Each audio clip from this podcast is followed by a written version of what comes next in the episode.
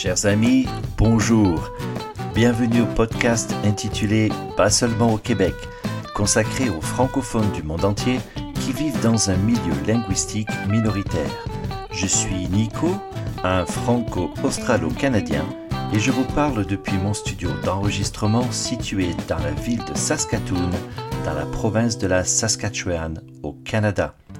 Bien entendu, ce podcast, pas seulement au Québec, s'adresse à tous les francophones, que vous habitiez dans la belle province, en France ou ailleurs dans le monde. Chaque invité va vous faire découvrir son histoire et sa culture, car oui, il y a autant de cultures françaises qu'il y a de groupes francophones dans le monde. Rien qu'ici au Canada, hors Québec, nous avons près de 3 millions de personnes qui parlent le français et qui le vivent tous les jours dans un milieu majoritairement anglophone.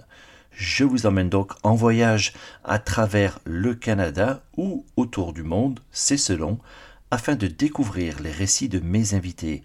Ce podcast est un lieu de rencontre où je vais retracer avec eux leur parcours, leurs défis et leur contribution au rayonnement de cette langue qui nous est si chère, le français. Eh bien, chers auditeurs, bonjour à toutes et à tous. Nous nous retrouvons pour une deuxième saison et nous accueillons aujourd'hui André Marchildon. André qui est euh, de Winnipeg mais qui vit actuellement à Toronto.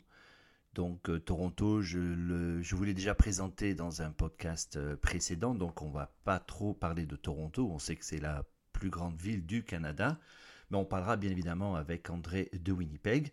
Alors André a poursuivi un bac, donc qui est l'équivalent d'une licence hein, en France, en génie mécanique à l'université du Manitoba.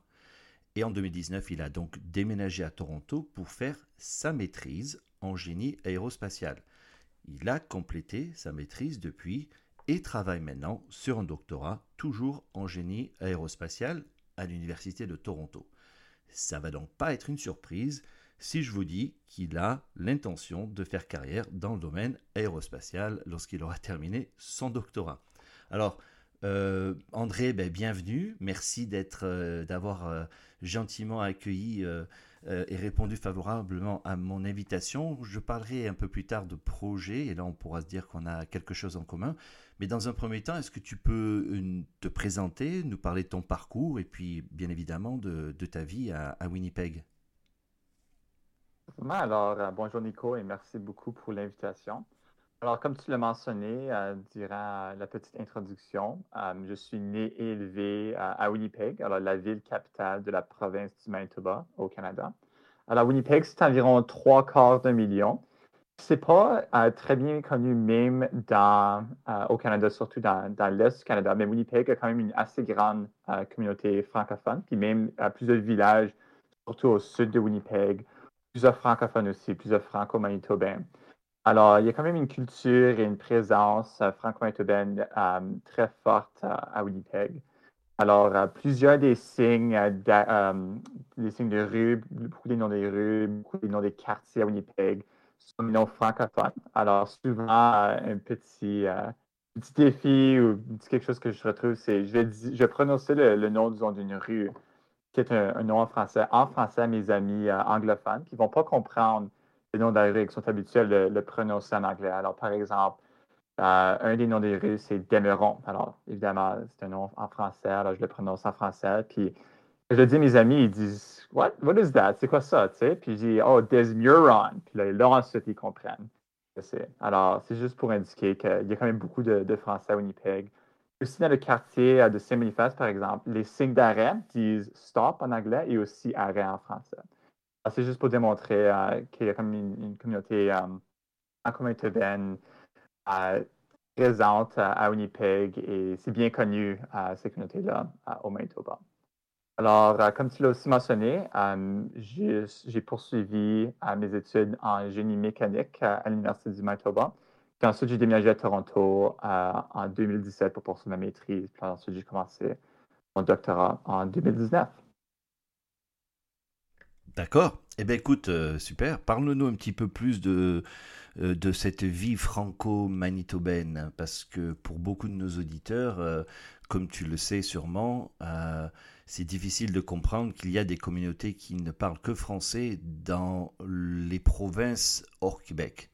Et donc, quand on est un franco-manitobain, comment, euh, comment on s'exprime dans la vie de tous les jours, euh, quand on va faire ses courses, quand on va à l'école, euh, les relations avec les anglophones? Raconte-nous un petit peu comment ça se passe. Mhm.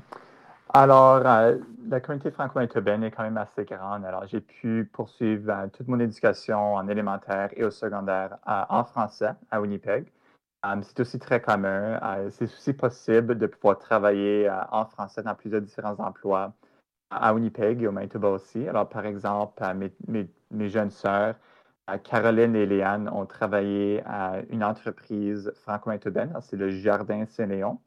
C'est un petit jardin communautaire, une petite entreprise qui euh, vend des produits, euh, surtout produits au Manitoba, mais aussi des produits canadiens, euh, des fruits des légumes et quelques autres produits aussi à la communauté franco-manitobaine et aussi à la communauté anglophone du Manitoba. Alors, si jamais tu rentres au Jardin Saint-Léon, par exemple, la première langue euh, avec laquelle ils vont t'adresser, c'est le français.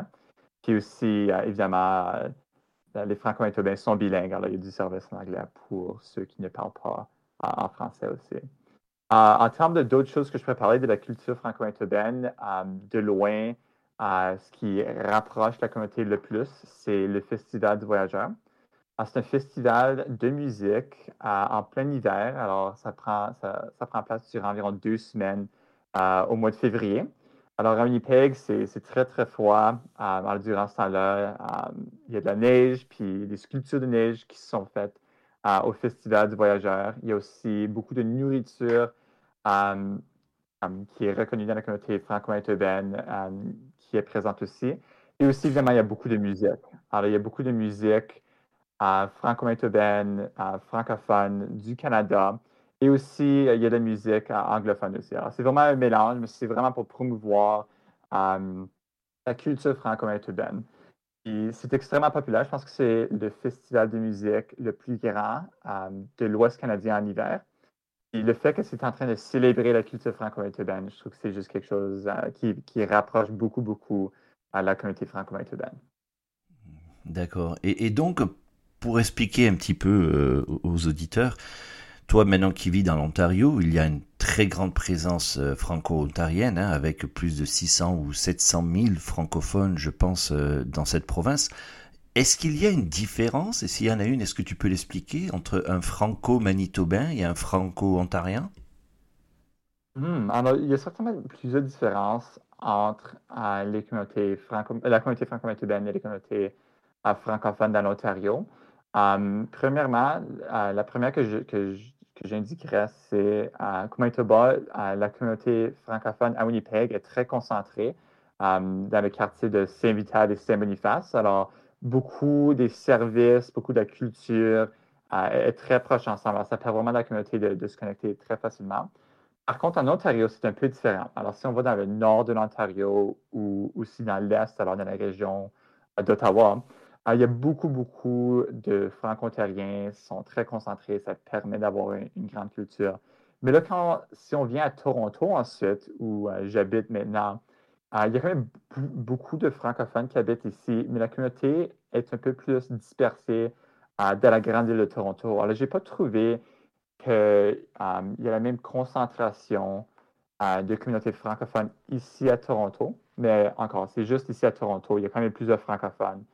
Ah, c'est juste pas concentré de la même façon. C'est tellement une grande ville, Toronto. Il y a tellement de cultures euh, qui sont présentes que c'est un peu différent euh, de ce qui était au Manitoba. Ce que je dirais par contre, si j'ai quelques amis franco-ontariens, on a certainement beaucoup en commun d'en vivre dans un milieu minoritaire euh, comme francophone.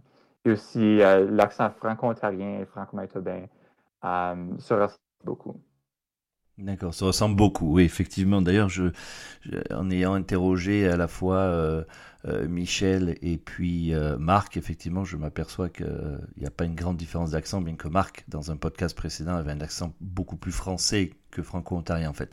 Pour revenir à ce que tu dis, ce sont les événements culturels, que ce soit d'ailleurs euh, au Manitoba ou ici dans la Saskatchewan ou en Ontario finalement, qui rassemblent ces communautés, qui leur permet de s'exprimer. Je sais qu'il y a des journaux aussi locaux qui, paraissent en, français, il y a donc des, euh, événements culturels, des festivals, etc. Euh, si on est francophone uniquement et non pas bilingue, est-ce que on peut vraiment vivre qu'en français, par exemple, dans le quartier de, Saint-Boniface à Winnipeg?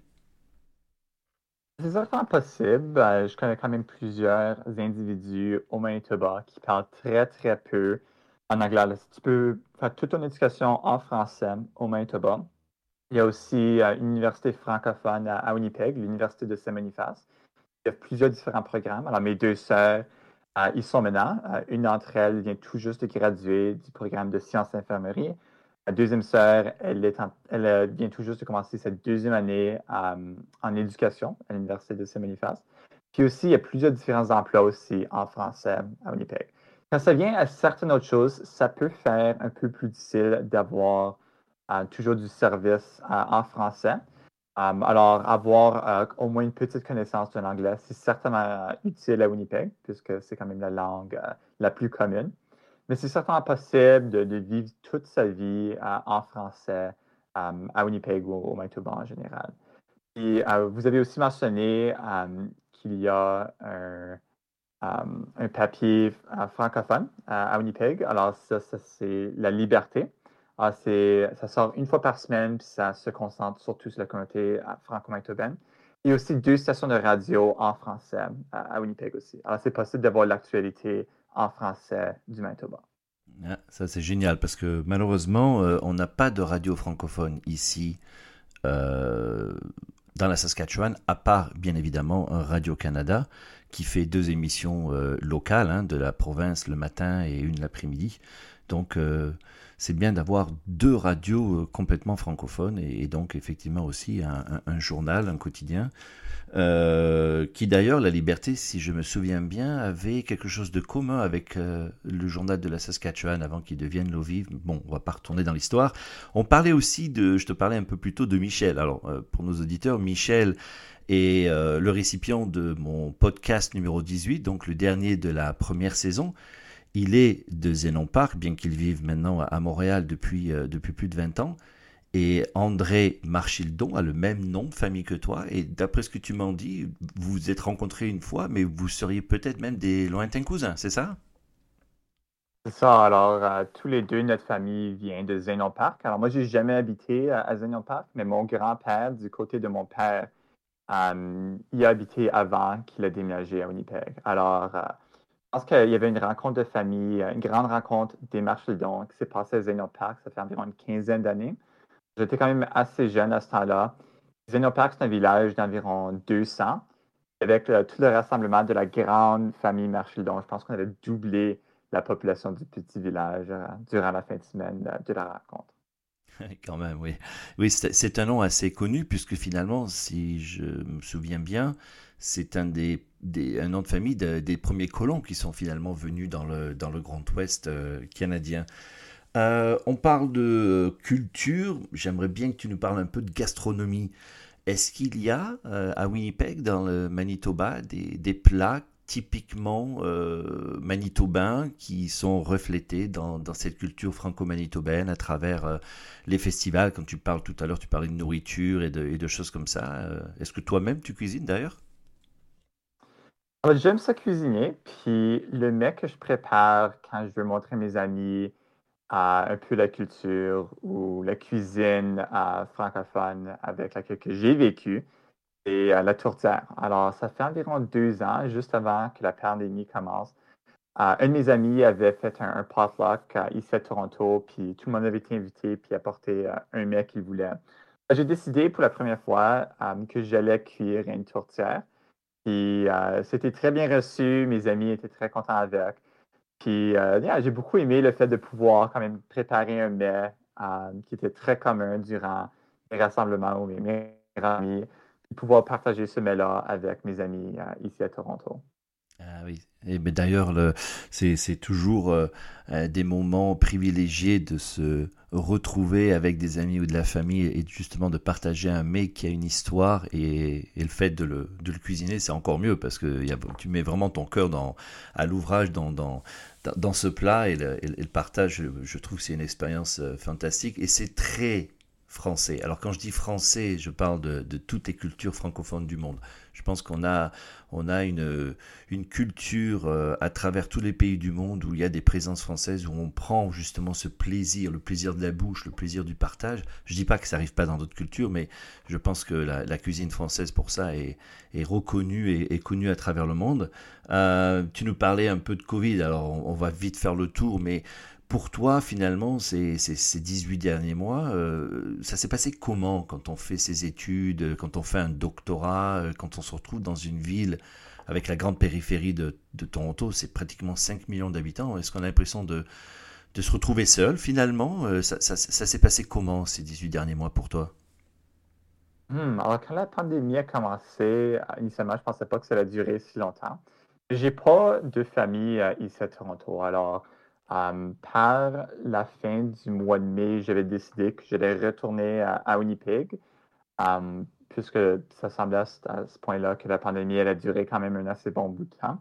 Justement, je suis resté à Winnipeg pour 14 mois. Alors, c'était certainement pas le plan initial, mais la pandémie a, certainement changé les choses. Alors, um, j'étais de retour à Winnipeg pour 14 mois. Ça m'a permis de voir ma famille à Winnipeg euh, beaucoup plus souvent dehors, évidemment, ma, famille étendue, euh, que je n'avais pas vu beaucoup euh, depuis que j'avais déménagé à Toronto.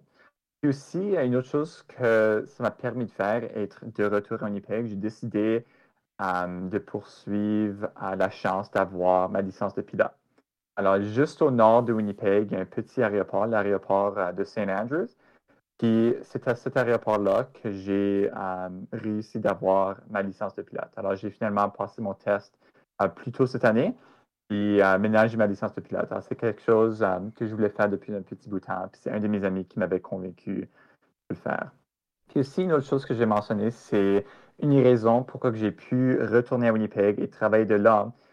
Car mon programme, pour faire ma recherche, j'ai juste besoin d'accès un ordinateur et une connexion à l'Internet. Alors, je pouvais travailler essentiellement de n'importe où. je n'avais pas besoin d'être euh, ici à Toronto.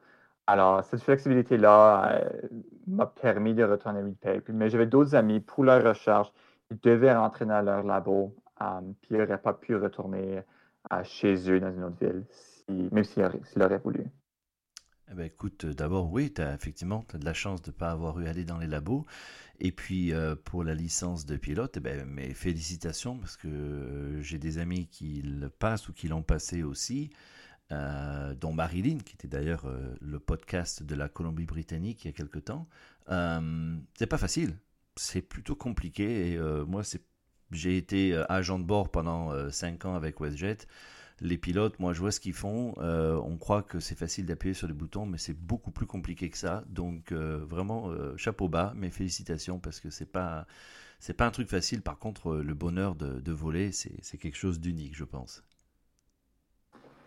Certainement, toute une expérience pouvoir voler, c'est très excitant, mais comme tu l'as mentionné, pour pouvoir voler de façon sécuritaire, ça prend beaucoup d'entraînement et c'est quand même très exigeant sur le pilote aussi, surtout quand l'espace aérien est très occupé avec d'autres avions. Oui, effectivement. Alors, on va parler de, de ton projet. Enfin, tu as sans doute d'autres projets, mais celui que je connais, et j'allais dire celui qu'on partage un peu, c'est cet amour justement pour cette culture euh, francophone. Et toi, tu as un podcast aussi, donc euh, tu dis un balado, parce qu'effectivement on dit balado, podcast. Euh, balado, c'est bien connu ici euh, au Canada, mais en France, en France ils, ils, ne connaissent que le mot podcast. C'est assez amusant parce que hmm. c'est anglicisé. Mais donc ton balado, parle-nous un petit peu, parce que toi tu fais un peu, tu as le même combat entre guillemets que moi, c'est-à-dire de, de, faire valoir cette culture francophone, mais toi tu l'as pris d'une façon différente. Alors vas-y, explique-nous un petit peu l'angle que tu as pris. C'est ça. Alors, comme tu l'as mentionné, j'ai créé un balado cette dernière année avec euh, mon bon ami euh, Ian T.D. Thompson. Le balado s'appelle Beyond Riel. Alors, c'est un balado en anglais qui parle au sujet les communautés francophones en milieu minoritaire ici au Canada. Alors, on se concentre surtout sur la communauté franco-manitobaine, mais on parle aussi sur certains enjeux qui sont importants pour les communautés francophones partout au Canada, puis les, communautés acadiennes aussi dans l'Est canadien. la raison derrière le nom Beyond Riel vient de Louis Riel, qui est, qui est souvent considéré comme le père de la province du Manitoba ici au Canada. Alors, la raison pour laquelle on voulait piger ce nom-là, c'est souvent quand on parle sur la communauté franco-manitobaine, on parle souvent de Louis Riel, puis comment c'est lui qui a protégé la langue française ici au Manitoba.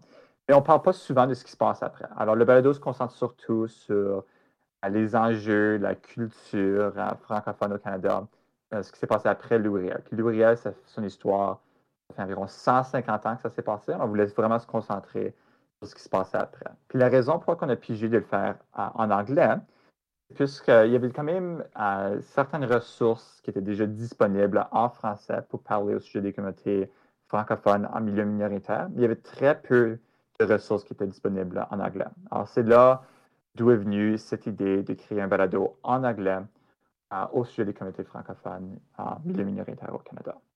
Et finalement, comment comment c'est reçu justement alors par cette euh, communauté francophone, parce que euh, anglophone, parce que là justement tu l'écart qu'il y a entre ces deux communautés, toi tu les rapproches. Comment comment ils perçoivent ce podcast? Hmm, alors, jusqu'à date, ça a été très, très bien reçu. Alors, du côté euh, des autres francophones, quand ils ont entendu parler de ce balado-là, euh, je pense qu'ils étaient euh, pas mal excités, puis j'ai eu la chance d'en parler à la radio aussi. Puis beaucoup d'autres francophones réalisaient aussi qu'il y avait très peu de ressources disponibles pour parler aussi des communautés francophones aux anglophones.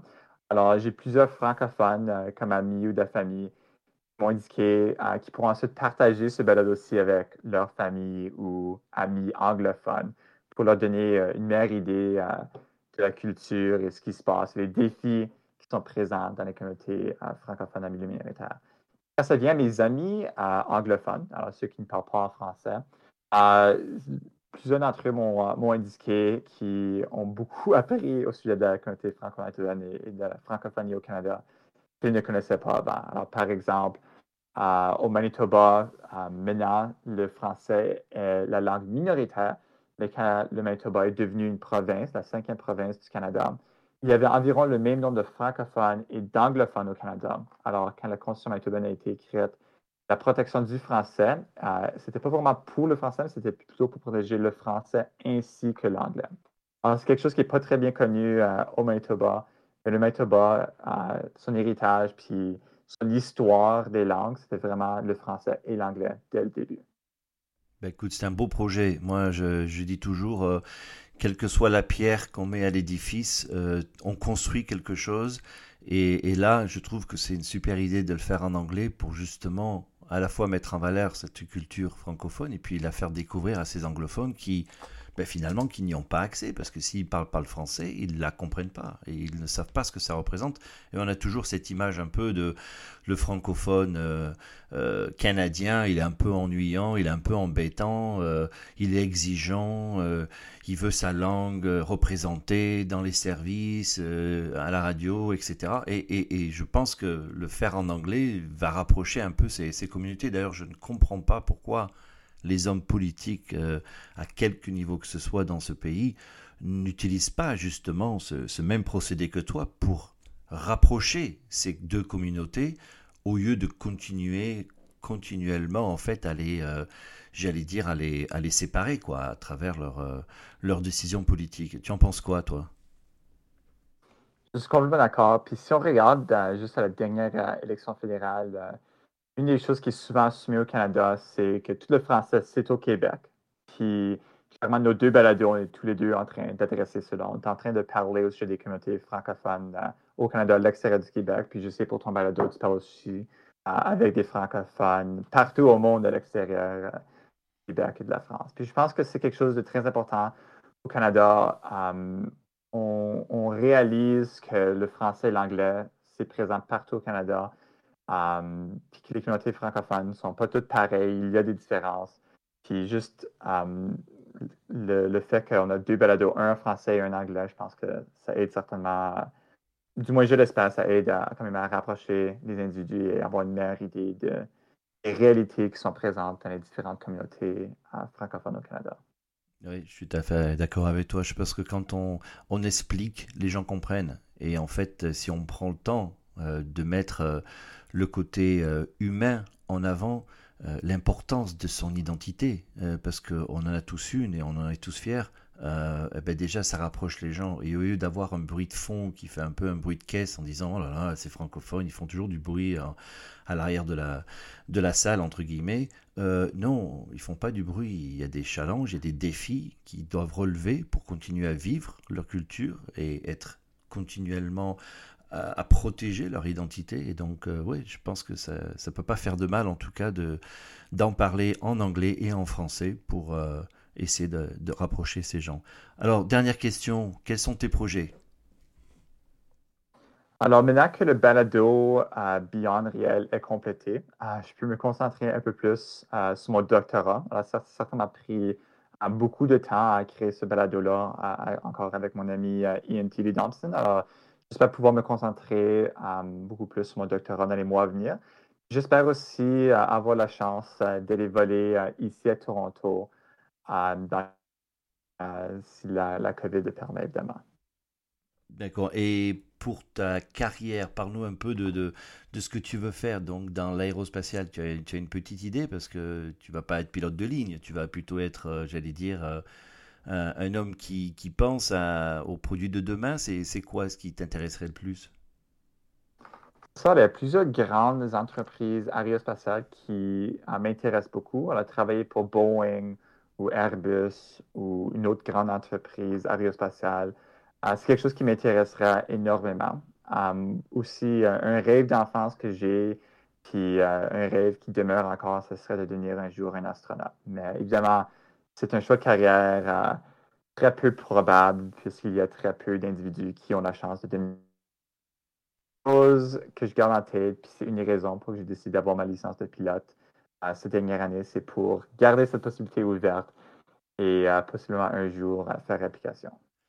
En tout cas, tu auras plus la chance de devenir astronaute que moi, parce que aujourd'hui, il y a tellement de projets privés financés, comme on l'a vu ces derniers temps avec les différents milliardaires qui lancent leurs propres euh, fusées dans le, dans le ciel, euh, qui pour l'instant sont des petits vols, mais qui un jour seront sans doute des vols euh, bien plus grands. Donc ben, je te souhaite, je te souhaite de réussir. En tout cas, il n'y a pas de raison que tu puisses pas. Tu es encore bien jeune, donc tu as tout ce qu'il faut pour réussir.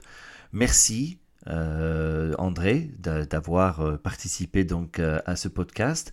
Je vais, quand le podcast celui-ci sera en ligne, je mettrai bien évidemment le lien de ton podcast pour ceux qui sont amateurs d'anglais, de pouvoir écouter ta version justement de ces francophones qui vivent dans un milieu minoritaire linguistique en anglais. Ça donnera l'occasion de ben, de pratiquer un peu leur anglais aussi. Et puis je te souhaite euh, bonne chance. Merci à toi encore une fois. Et chers auditeurs, je vous dis à très bientôt si vous le voulez bien.